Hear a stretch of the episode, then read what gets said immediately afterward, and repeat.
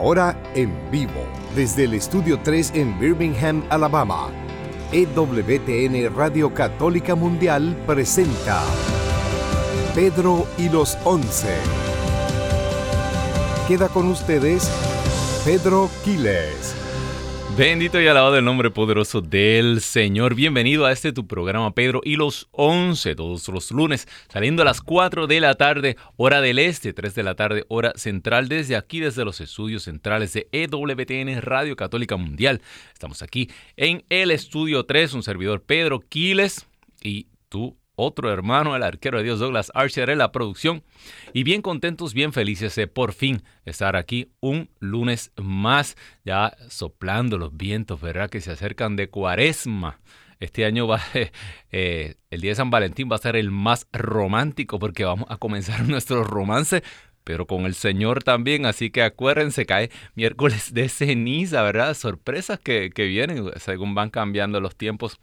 Pero muy agradable la sorpresa, porque así comenzamos ya a preparar ese corazón y a poner nuestra mirada donde la tenemos que tener, que es en el cielo. Dice San Pablo, busquen siempre las cosas de arriba, ¿verdad?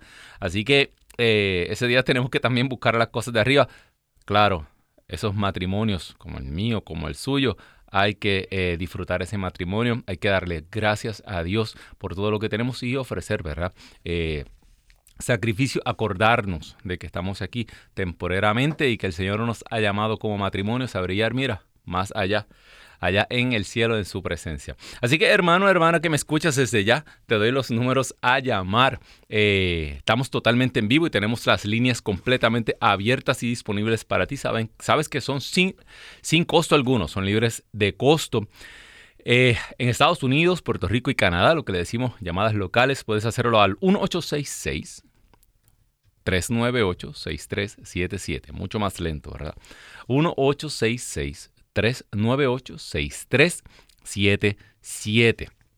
E internacionalmente te puedes comunicar con nosotros al 205-271-2976. Repito, 205-271-2976. Puedes llamar eh, para oración, ¿verdad? Nos ponemos de acuerdo contigo para pedirle o recordarle al Señor. Dice la palabra de Dios que tenemos que ser como esa viuda que sigue ahí insistiendo, insistiendo, insistiendo y el juez en su momento oportuno nos va a hacer justicia, pero en ningún momento te dice, ya olvídate de esa petición y déjala así. No, el Señor eh, te recuerda, ¿verdad? Que es pedid y se os dará. Así que, ¿por qué?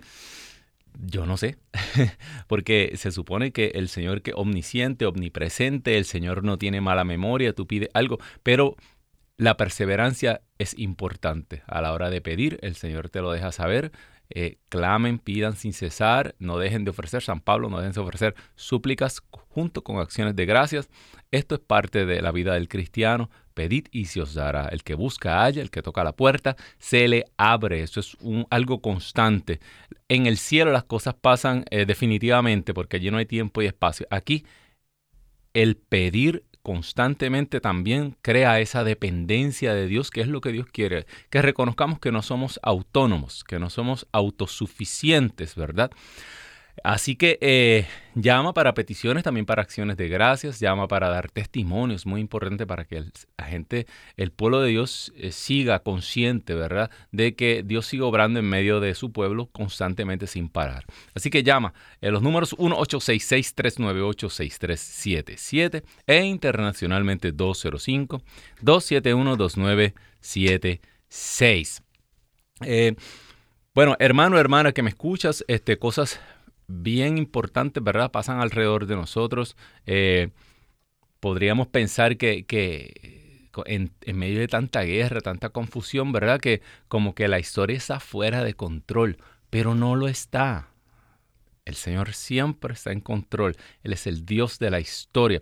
Y hoy, pues tenemos un tema bien interesante, un tema fuerte, porque yo sé que la audiencia de este programa, como dice mi hermano Fernando, son católicos profundos. Él lo hace inigualablemente, yo no puedo hacerlo como él, profundos, católicos profundos. Pero eh, pues temas que, no a todo el mundo le gusta hablar. Y el tema de hoy es los hijos de Elí. ¿Alguien sabe quiénes son los hijos de Elí? ¿verdad? Claro, estamos hablando del primer libro de Samuel, la primera, el libro primero de Samuel. Y vamos al capítulo, al capítulo 2, ¿verdad? Eh, comienza con el cántico de Ana. Aquí es donde se nos narra la vida de Samuel. Y empieza con el cántico de Ana, pero es muy importante poner en contexto en qué tiempo Dios levanta y llama al profeta Samuel. Y ya, ya voy en mi mente por un sitio completamente distinto a donde voy en las notas, pero es bien importante saber que que cuando revisamos ese texto completo, les recomiendo que lean por lo menos en los primeros capítulos el Cántico de Ana, una belleza, ¿verdad? Eh, de hecho, el Cántico de Ana, eh, la iglesia siempre ha visto en el Cántico de Ana eh, las palabras de María prefiguradas. Y muchos estudiosos, cuando ah, estudian el Magnificat, ¿verdad? Eh, pueden ver trazos ¿verdad? De, esa, de ese cántico de Ana, de dar gracias porque Dios le concede ¿verdad? a Ana eh, ese primogénito y ella se lo ofrece a Dios en el templo. Así que ya esto es una prefigura de María, eh, pero inmediatamente nos va a dar el contexto de qué era lo que estaba pasando en el templo, en las autoridades religiosas. Y yo siempre digo, y no me canso de repetirlo, el Viejo Testamento, ¿verdad? Es una, es como si fuera una profecía del Nuevo. Eh, pero a la misma vez el Nuevo Testamento es como si fuera una profecía de las cosas que están por pasar, que han pasado algunas, pero que están eh, por suceder, también es profético, ¿verdad? Y estas cosas en la escritura no son cosas que ocurrieron aisladas en la historia, sino que son enseñanzas que Dios nos da y que nos deja aquí palpables para que nosotros sepamos cómo opera Dios y cómo también opera el corazón del ser humano. O sea que de, en muchos aspectos estas cosas son como si fueran ciclos, ¿verdad? Como mucha gente dice un loop. Y es porque eh, eh, eh, estas cosas siguen ocurriendo a través de la historia. El Señor sigue liberando a su pueblo y el pueblo otra vez se olvida de Dios y cae en todos estos vicios y en todas estas cosas. De hecho, me puse a, a buscar un poco y usted sabe que cuando Jesús, eh, cuando el Bautista comienza su predicación, eh, que eran ya los tiempos mesiánicos, aproximadamente eh, llevaba, llevaba casi 450 años. El pueblo de Israel llevaba sin profeta. es como si Dios hubiera dejado de hablar. 450 años, mucho tiempo. Ya era muy rara la voz profética, era muy rara, muy, raro que Dios hablara. Y yo me puse a buscar, pero ¿por qué? Y en el Antiguo Testamento el silencio de Dios, fíjate, cuando Dios hacía silencio, como que Dios se quedaba serio y dejaba de hablarle a su pueblo, para el pueblo de Israel esto significaba como un juicio, ¿verdad? Como si fuera un castigo de Dios. Y eso lo vemos en Primera de Samuel 28, cuando Saúl, eh, Yahvé no se deja consultar por Saúl, que era el rey. Lo vemos en Salmo 74, en Isaías 29, Miqueas 3, etcétera, etcétera. Eh, a través de la escritura vemos cómo los hombres y las mujeres de Dios se quejan Señor, nos merecemos esto, que no tengamos profeta, que no tengamos rey, que no tengamos sacerdote. Ellos interpretaban esta, como esta soledad, este estar apartado de Dios por su propia culpa. Los tres jóvenes en el horno se ofrecieron ellos mismos. Cuando tú lees el libro, eh, cuando tú lees Daniel, Daniel capítulo 3, el alemán anda suelto.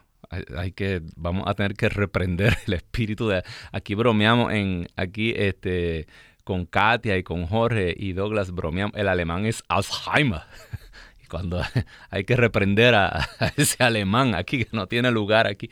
Eh, en Daniel capítulo 3 vemos cómo los jóvenes en el horno se ofrecen en sacrificio vivo a Dios para que Dios perdone a su pueblo, para que les devuelva ¿no? Eh, eh, esa, esa, esa, esa relación con Dios, porque ellos entendían que estaban, por su culpa, estaban alejados. Pues yo me puse a buscar todo esto y Israel estuvo esclavizado 400 años, esperando también por esa voz de Dios. Eso lo vemos en Génesis 15, Hechos capítulo 7. Eh, y en este tiempo, cuando comienza el texto, eh, habla que, que, que cuando Dios le habla al profeta Samuel, ah, la voz de Dios era muy rara. O sea que, que eh, Dios estaba en silencio, esperando por una intervención divina que él iba a realizar en la historia. Y esas intervenciones divinas por lo general se dan en, en cuando la corrupción, cuando eh, la lejanía del pueblo, cuando el pueblo le da la espalda a Dios, cuando, cuando todo está peor.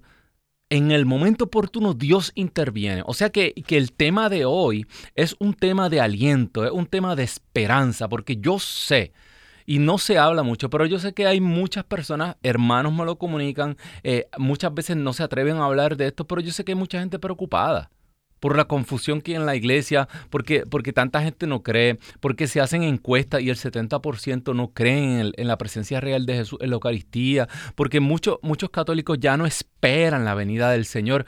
Eh, estamos rodeados, ¿verdad? De, de, de un... Es como como algo fuerte que hay alrededor de nosotros que nos quiere callar la boca para que tú digas, no, todo está bien, todo está igual, no pasa nada, pero en tu corazón tú sabes que las cosas no andan bien, no solo en la iglesia, sino en el mundo, mira a tu alrededor. Entonces, muchas personas pueden sentir el deseo de desanimarse o sucumbir, ¿verdad? ante el desánimo, ante la desesperanza. Y yo estoy aquí para decirte, hermano, hermana, que me escuchas, que esa es la historia del pueblo de Dios. Esa es la Biblia. La Biblia de un Dios que rescata, que sana, que libera, que, que, redime al pueblo y un pueblo rebelde, de dura cerviz, dice la Escritura. Cabeciduro, que vuelve a abandonar a Dios. Entonces, hoy el, eh, el programa es de eso, no te desanimes. Israel estuvo esclavizado por 400 años antes de que Moisés, y aún llegó Moisés y no lo reconocieron. No, creían que era Moisés el enviado. Eh, también hay otro dato bien interesante. Hmm. Fíjate, ya se cumplieron 400 años desde la aparición de la Guadalupe. Ya van, eh, eh, en el año 31, en el 2031 se van a cumplir los 500. O sea, que también podríamos decir que llevamos un tiempo, ¿verdad? Desde, y claro, han habido más apariciones marianas y el Señor sigue hablando, pero yo sé que muchas personas están esperando una intervención divina de Dios, que, que finalmente ponga final a toda, a, toda la corrupción, a toda la confusión, ¿verdad? Y vale la pena eh, eh, mencionar ese dato, ¿verdad? En diciembre del 1531 se aparece eh, nuestra Santísima Madre como la Señora de Guadalupe y, y prácticamente consagra a América. Y, el, proceso de la evangelización del continente americano reventó, explotó con una ola de gracia, ¿verdad? Millones de personas, millones de, de, personas de la comunidad indígena se convierten y aceptan el mensaje y reconocen, ¿verdad? A esa señora como la madre de, de ese Dios especial que ellos tenían que era un Dios que no quería sacrificio. Fíjate cómo se manifiesta y comienza, pues sabes que ya se han cumplido, eh, ya, ya pasaron los, cuatro, los 400 años y vamos para eh, el jubileo de, eh, de, la Virgen de Guadalupe pronto, yo espero en el nombre del Señor estar allí. Y si no estoy allí es porque el Señor ya ha regresado y estamos todos gozando. Así que, empezando por eso, el silencio de Dios y la, y la, ausencia de profetas se caracterizaba en la palabra en el Antiguo Testamento como, como un castigo de Dios. Y incluso los falsos profetas. Eso es tema para otro día, ¿verdad? Los falsos profetas. y Jesús llega como Salvador en el momento propicio de la historia también quiero hablarle eh, de la de, de, cuando Jesús camina sobre las aguas, cuando Jesús calma la tormenta, también cuando tú revisas los textos dice que Él llegó a la hora cuarta. Eh, y eso por lo general era de las 3 a las 5 de la mañana, 6 de la mañana. O sea que Jesús espera en oración que pase toda la noche. Y esa es la noche oscura. La noche que tal vez estamos pasando ahora mismo donde las olas se levantan, donde parece que nos hundimos, pero no. El Señor está atento, desde allá, desde la cima del monte, el Señor está atento para intervenir en el momento oportuno, casi antes del amanecer, casi antes de que arranque, de, que, de que salga la aurora, casi antes de que irrumpa la luz, el Señor va a intervenir y va a arreglar muchas de estas cosas que tú ves que están pasando. Me, me, encanta Juan capítulo 6 cuando Jesús dice, soy yo. Los discípulos estaban asustados, no tengan miedo ese yo soy tan importante en el Evangelio de Juan. Yo soy. Lo dijo todo. San Juan, el, el, de, San Mateo habla ahí de Pedro camina sobre las aguas. Eh, Marcos en el texto paralelo te habla también algo más parecido sin la intervención de, sin la intervención de Pedro tal vez. Y Juan el más cortito, pero Juan el, el, el que tira esa bomba atómica. Yo soy. No hay otro. El yo soy, el antiguo yo soy del Viejo Testamento, ese es Cristo Jesús. En otras palabras, yo tengo el control. Hermano, hermana que me escuchas, Vamos al texto, eh, eh, los hijos de Eli, primera de Samuel capítulo 2, ¿verdad? Eh, lo primero que te quiero hablar, lo primero llevo hablando media hora, lo primero que te quiero hablar es que dice la escritura que los hijos de Eli eran unos malvados que no conocían a Yahvé ni las normas de los sacerdotes respecto del pueblo. Eh, y para resumir, porque si empiezo a leer hay que leer todo el principio de, de, la carta de Samuel. Pero básicamente, ellos aquí cuando tú miras desde el versículo 12 en adelante, te habla, eh, eh, te habla de toda la, inmoralidad sexual. Y yo hablé ya de esto hace, hace algún tiempo en, otro programa de la porneia la inmoralidad sexual, mucha gente tiende a, quiere eh, reducir esto y decir eso no es nada, hay pecados peores, eh, eh, la porneia, los pecados, la impureza, cuando en las apariciones de Fátima, ¿verdad? Le dice la Virgen a uno de los videntes, mm, los pecados que más hacen que personas se vayan al infierno son los pecados de la carne, ¿verdad? Y si cuando tú revisas muchos de los pecados, muchas cosas grandes como el aborto, ¿Cuál es el, principio del aborto? Fíjate, piénsalo bien. El aborto es una atrocidad, ¿verdad? Un asesinato, un crimen. Pero el, todo, eh, eh, el aborto es un síntoma y todo está montado sobre una, sobre una, una casa de, de cartas.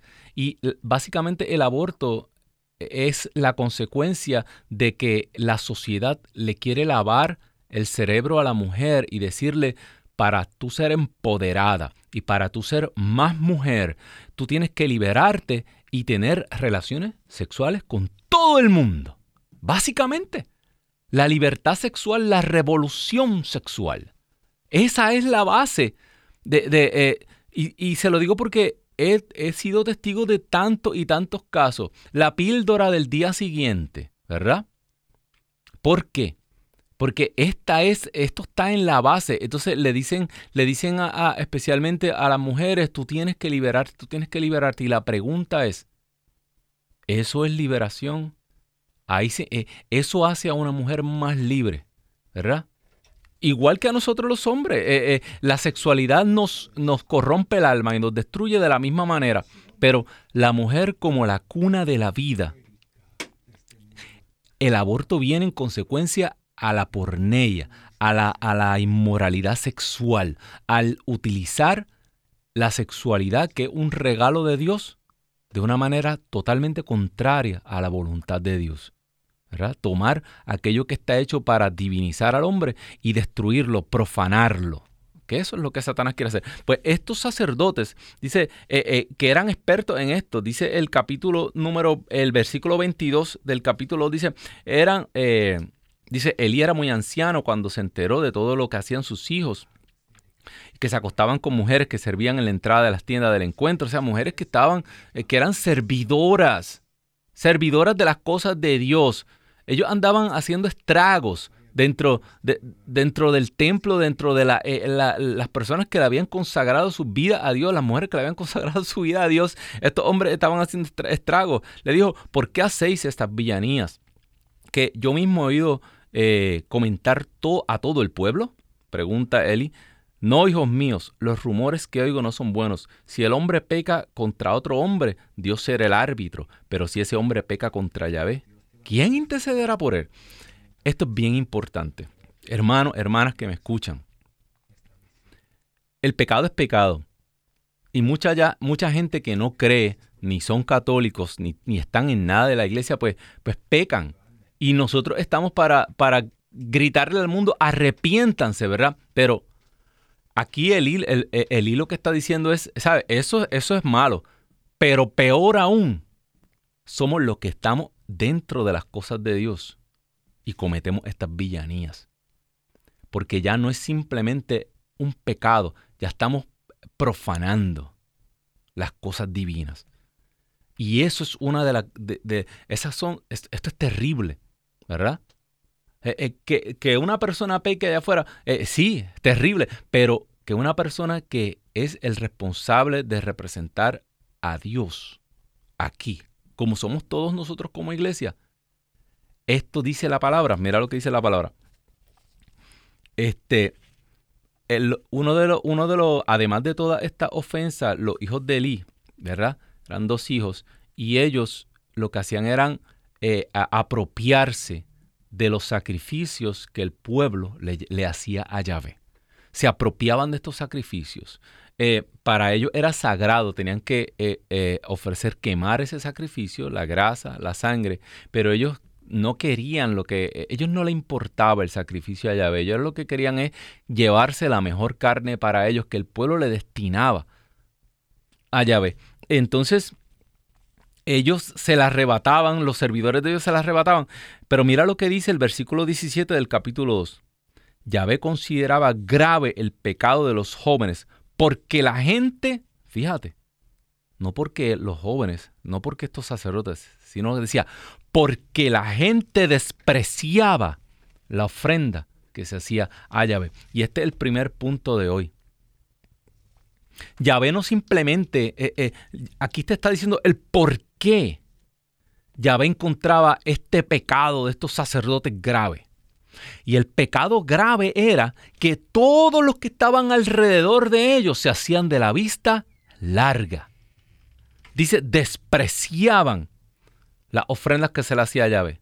Nadie decía nada. Ellos llegaban, se robaban el sacrificio. Ellos eh, eh, abusaban de la servidora. Ellos hacían un sinnúmero de cosas, pero lo que más ofendía a Yahvé era que todas esas personas que estaban conscientes y sabían lo que estaba pasando, despreciaban el sacrificio de Yahvé.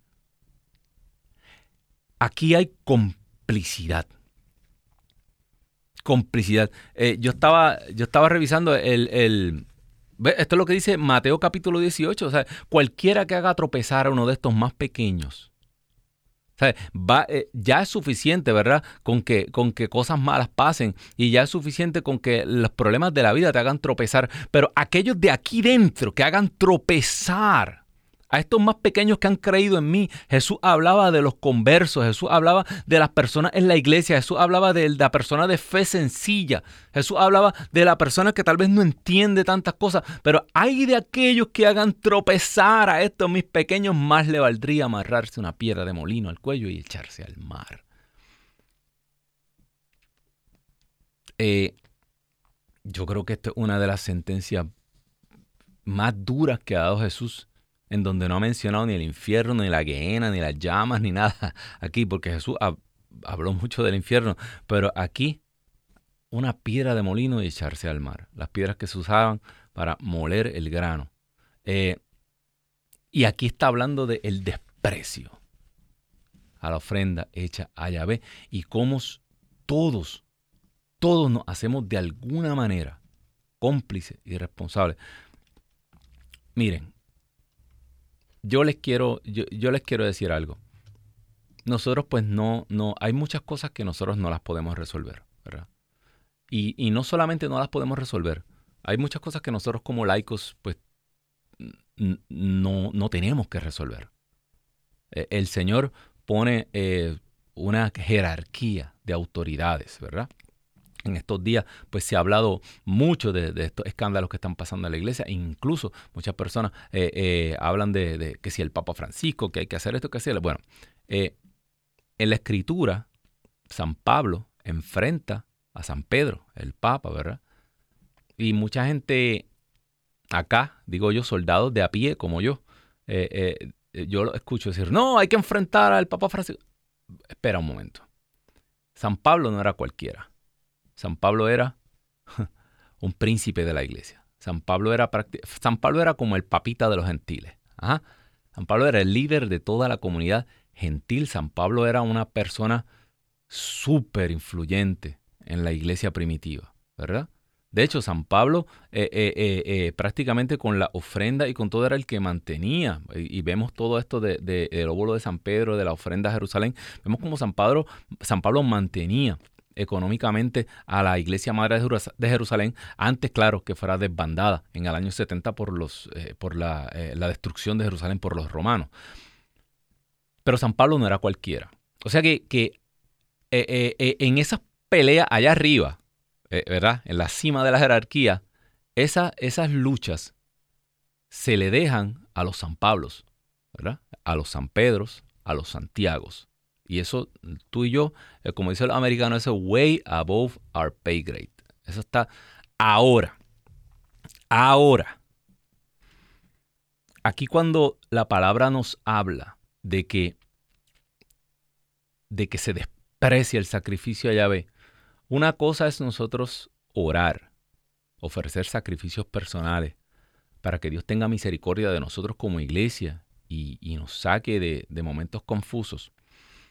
Otra cosa es tú activamente conspirar y activamente obrar para tapar, para encubrir, para callar, para, para tú desaparecer las injusticias por las que han pasado tantas víctimas.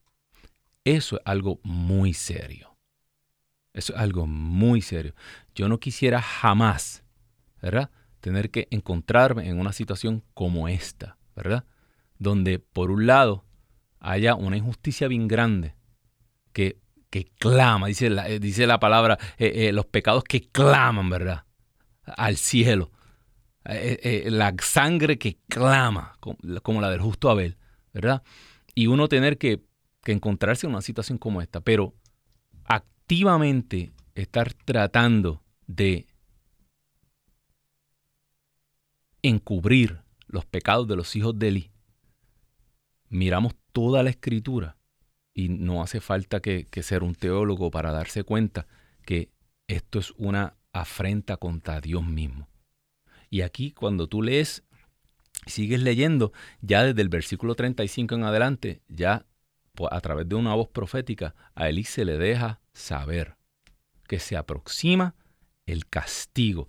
Y nos da una también el, Dios nos da ese aliento. Dios nos dice, tranquilos, esto no va a ser siempre así. Dice el versículo 35, yo me suscitaré un sacerdote fiel que obre según mi corazón y mis deseos. Le edificaré una casa permanente y caminará siempre en presencia de mi ungido. Aleluya porque el Señor no nos deja solos. Yo escuché, de hecho, voy a confirmar esta semana si esta cita es de ese sacerdote que yo quiero mucho, pero eh, eh, un sacerdote que dice, lo único bueno de todo lo que está pasando es lo malo que está. Y uno se queda, ¿cómo? Si lo único bueno de todas las cosas estas que tú escuchas en las noticias, lo único bueno de todo esto es lo malo que está la cosa. Y a principio esto es como que contradictorio, ¿verdad? Pero sabes qué? Esto es algo bien profundo, porque es en momentos donde, es momentos históricos donde las cosas parece que todo está perdido, en donde se acerca la manifestación de Dios, la intervención divina en la historia. Y, esto es lo que a mí cuando, cuando yo escucho estas noticias, ¿sabes qué? Yo en mi mente... Eh, eh, yo no sé si en tu país dicen eso, pero los boricuas dicen que venga el chorro. que venga el chorro, que venga el chorro, dale duro, ahora, let's get it over it, ¿sabes? Que, que ahora dispara con todo.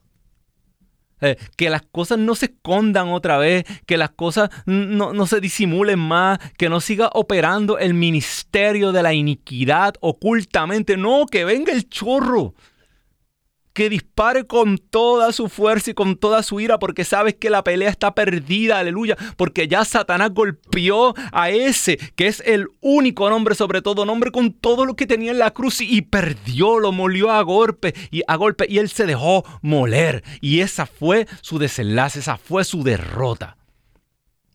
Y cuando tú veas en la historia que se desata, todo el imperio de la maldad, cuando tú veas que no hay esperanza, no hay Mesías, es, es gracioso a veces cómo la gente sigue esperando Mesías humanos. Yo veo las noticias de políticos que se levantan y mucha gente se llena de emoción y dice, ah, ahí vuelve este político, o mira el político que se levantó allá, este sí va a hacer justicia, este sí le va a dar a los malos.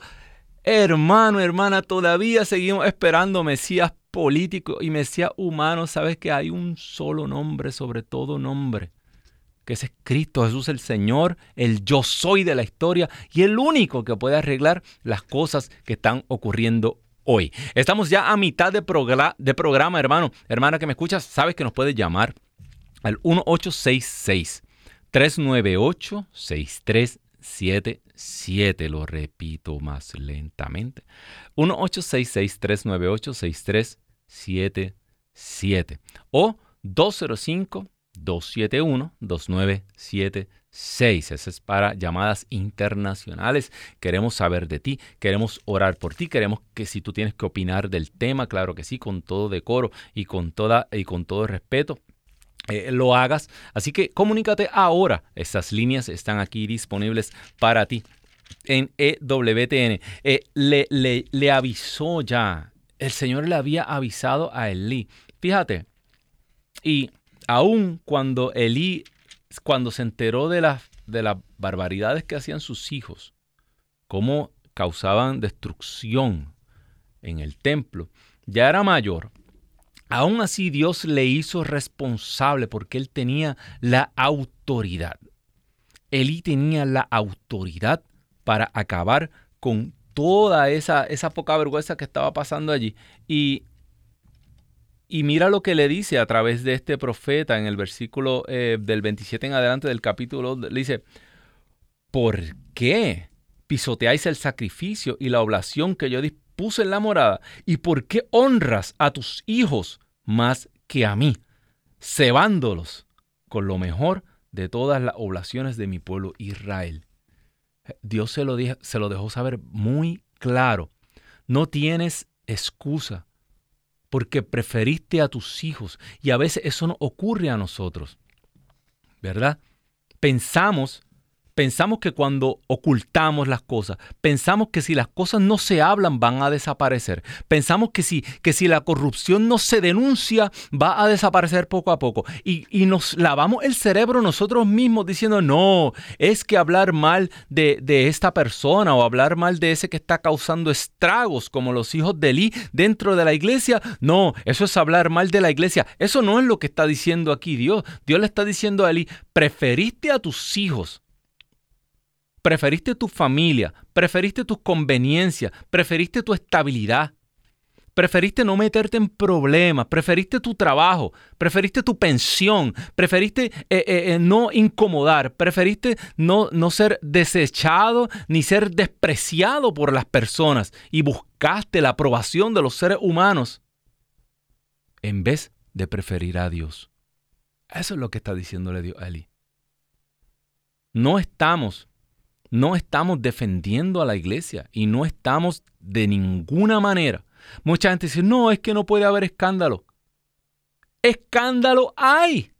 Están, llueven sobre nosotros, van años que, y, seguir uno pretendiendo que no pasa nada. No, se lo digo yo, yo comencé eh, yo comencé en la apologética, yo comencé buscando razones para mi fe, yo comencé argumentando totalmente. ¿Sabes qué? Llega un momento, hay cosas ya que son simple y sencillamente injustificables. Hay cosas que eh, honestamente es mejor a veces callar y, hincarse de rodillas en el Santísimo Sacramento. Y hay acusaciones y humillaciones que están haciendo contra nosotros los católicos. ¿Sabes qué? Que son reales. Y que uno tiene, como dice San Pablo, cuando sufre uno, sufrimos todos. Esa es la diferencia de ser católico.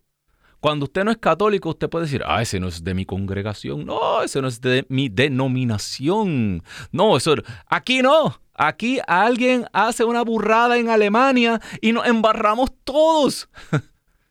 y no hay cómo decir, ah, es que aquello, no es que esto. Todos estamos en la misma barca.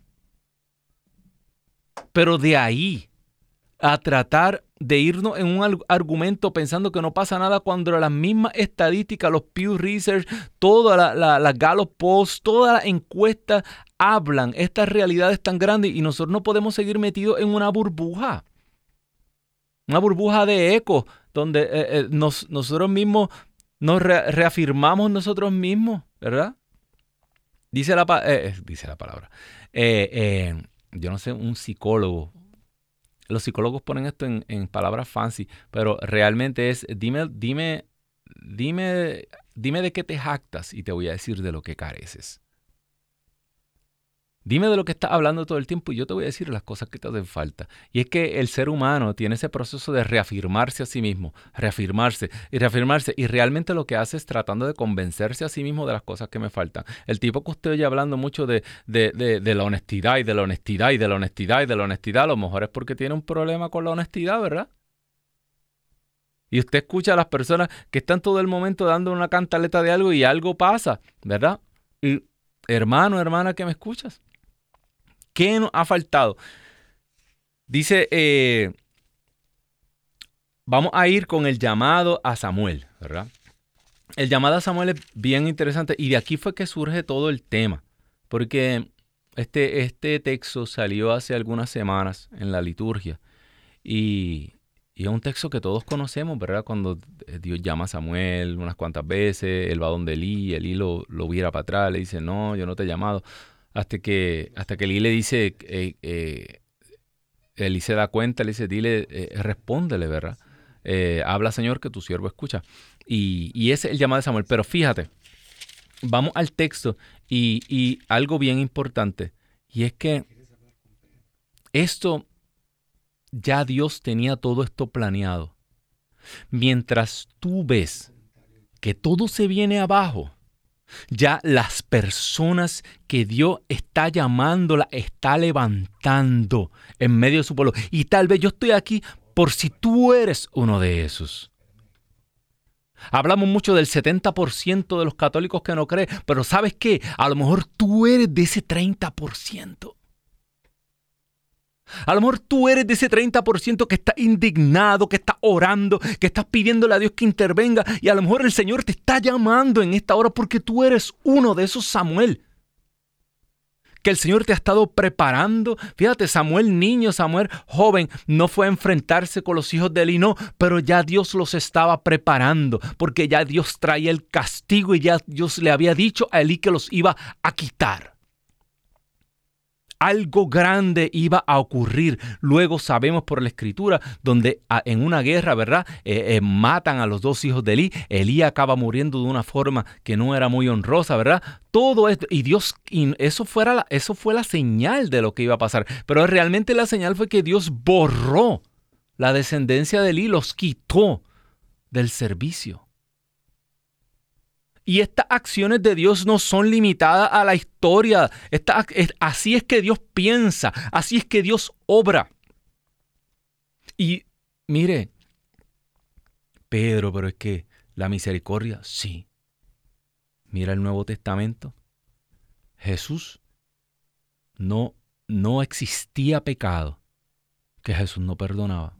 Homicidas, prostitutas, publicanos pero con aquellos que trabajaban en el templo Jesús fue durísimo contra la hipocresía, contra los que se opusieron a que le reconocieran, contra los que trataron de encubrir la verdad. Jesús fue durísimo. Eh, se comunica con nosotros desde Oregon eh, la hermana Marisela. Muy buenas tardes, hermana Marisela. Dios te bendiga. Cuéntanos. Hola, muy buenas tardes. Pues primeramente primera vez que escucho este programa y yo sé que no es casualidad. Yo sé que, que es de Dios y me impactó mucho el tema porque pues llegó a mi corazón y usted está hablando cosas que son muy verdaderas y, y yo sé que cuando la tempestad o todo está mal es porque Dios está obrando, es lo que yo entendí de usted. Dios está ahí pendiente de nosotros y mm, yo quiero dar testimonio de que Dios está obrando grandes cosas en mi familia, en mi vida y doy gracias a Dios y le alabo por eso. Amén, hermana Marisela. Eh, vamos a orar por eso, vamos a darle gracias a Dios y vamos a, a, levantar aquí usted y yo y miles de personas que nos están escuchando a través de las ondas de Radio Católica Mundial. Vamos a levantar un, un agradecimiento grande, una acción de gracias grande al Señor, porque no nos abandona, porque obra. Así que, ya que usted abrió su corazón para millones de personas y aquellos que nos van a ver a través de las redes sociales, que van a, volver a ver este programa, que los van a compartir. Vamos a darle gracias a Dios por la victoria que Él ya ha ganado a través de su resurrección, de su muerte y de, y de su cruz.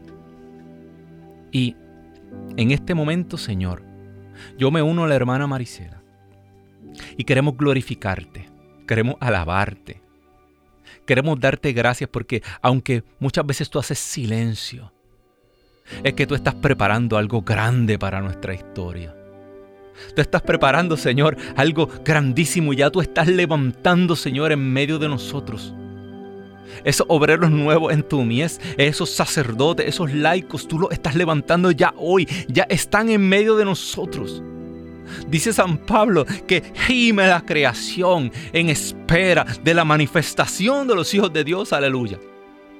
Por eso vamos a pedirle al Espíritu Santo, aquel que habita en María, aquel que llena el arca de la alianza completamente, que sople en este momento y nos otorgue un espíritu de agradecimiento. Gracias Señor. Gracias Señor porque tu Samuel ese Samuel que iba a estar siempre a, los pies del ungido, ya están entre nosotros. Gracias Señor porque tú no abandonas a tus hijos. Gracias Señor porque tú no abandonas a tu iglesia. Porque mira todos los cambios, que, mira las guerras que perdieron, mira cómo eh, eh, eh, toda, incluso toda esta línea sacerdotal cayó, pero Señor ya tú tenías levantado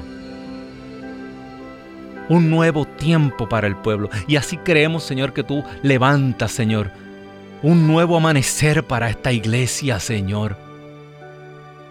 Sopla rúa de Dios. Te pedimos de manera especial, Señor, por todos aquellos que han sido víctimas de los hijos de Eli.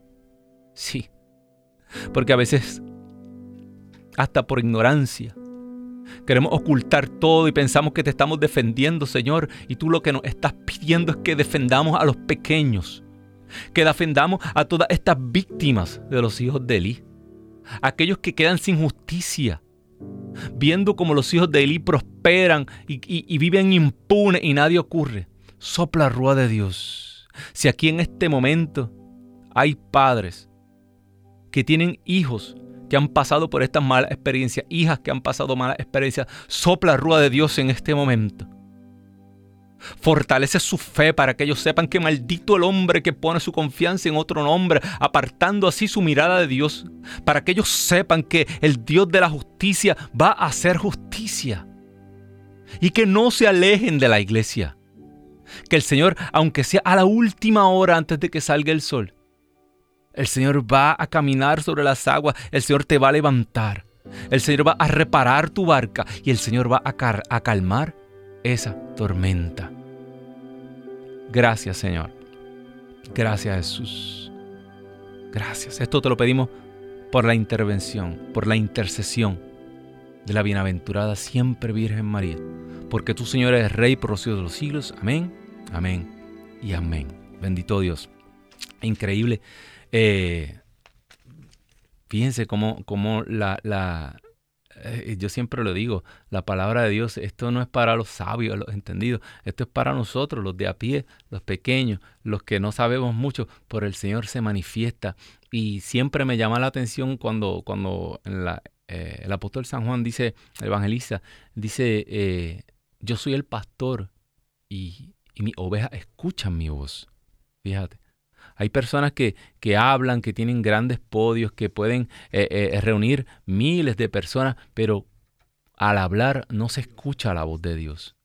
Incluso personas que hablan con lenguaje religioso, pero cuando uno comienza tratando, ¿verdad?, de, de con el corazón limpio hablar la verdad, que es Jesucristo mismo, el pueblo reacciona. Y siempre están las personas que, como una campana que, que suena en su frecuencia, y personas que, saben que Dios les está hablando, pues sabes que es que eso es una buena noticia, que tú eres una oveja, que tú eres una ovejita del Señor. Por eso es que reconoces su voz. En medio de, de los problemas, en medio de la confusión, tú estás reconociendo hoy la voz de Dios. Bien importante esto. Esto fue, de hecho, yo estaba en la Eucaristía y esto fue lo más que me golpeó. Que eh, Samuel se levantaba constantemente eh, cuando escuchaba la voz de Dios, pero Samuel inmediatamente iba donde Elí. ¿Qué quiere decir esto? Que Elí era el representante de Dios en ese momento. Eh, eh, Samuel, eh, Elí era el mentor de Samuel. Elí era el superior de Samuel.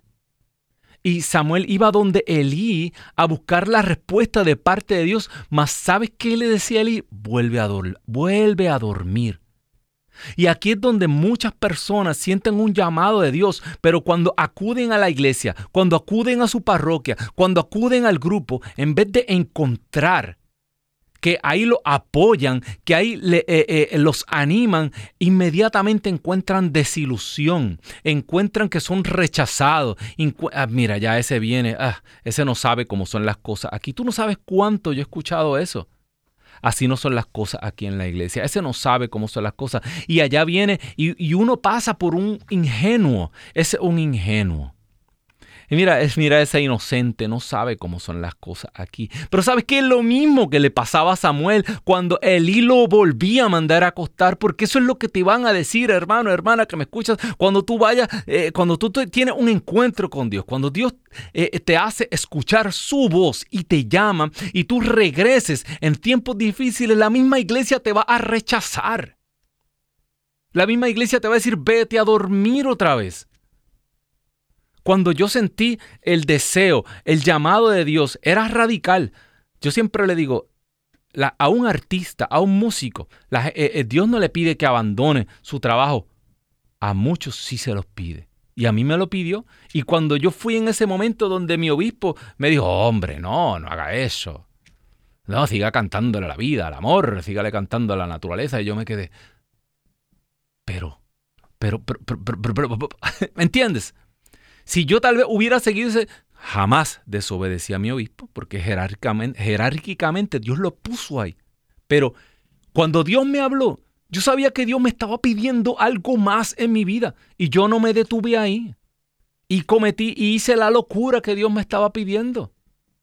Que fue renunciar a, la posibilidad de una carrera, de tener dinero, de ser famoso, de ser un cantante reconocido, un artista reconocido. Eso fue lo que Dios nos pidió a nosotros como Son by Four. Pero es distinto a lo que le pide a otras personas. Pero dice San Pablo que cada cual le sea fiel a la vocación a la cual ha sido llamado. Tenemos otra llamada. Se comunica con nosotros desde Gainesville, Florida. Se comunica Regan. Gainesville, Florida. Yo estudié en Gainesville High School. Yo llegué a vivir en Florida, en Gainesville, un corto tiempo. Arriba los Gators.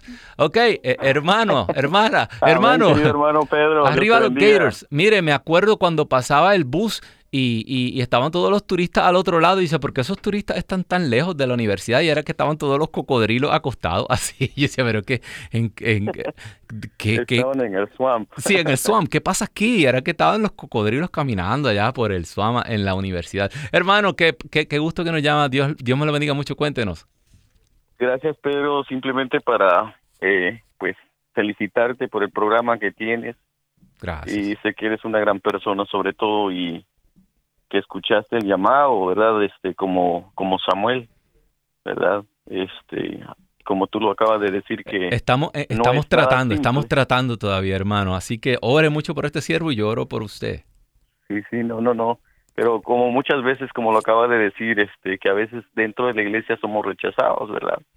este, pero si si no estamos caminando lo contrario de, de, del enemigo, pues quiere decir que estamos a favor, dice un dicho, ¿verdad? Entonces yo creo que es importante reconocer la voz de Dios y seguir sobre todo en medio de la circunstancia que estamos viviendo dentro de la iglesia. Y es necesario que pasemos estas pruebas, que nos enfrentemos a todo lo que está pasando la, la, iglesia. Y bien sabemos, ¿verdad?, dentro de lo que está aconteciendo. Pero más sin embargo, pues nuestra mirada eh, está en Jesús, ¿verdad? Está en Jesús y como siempre en cada templo, por lo regular tenemos un crucifijo en la entrada no, en cada parroquia donde yo he estado, siempre hay un crucifijo y no lo tienen así escondido, está en alto. Porque nuestra mirada está en Cristo. Como tú lo acabas de decir, maldito el hombre que confía en el hombre. Nuestra mirada está en Cristo. Claro, claro. Bendito Dios, sí, y bien importante, mucha gente dice eh, maldito el ser humano, porque hombre se refiere, ahora lo entendemos que es como a, todo el ser humano, maldito aquel que pone la confianza en otro. El Señor no está diciendo que no confíe en nadie, siempre está diciendo y, aparta su mirada del Señor. Eh, aquel que, que, pone a un ser humano en el lugar de Dios. Dijo algo bien interesante, eh, rechazados.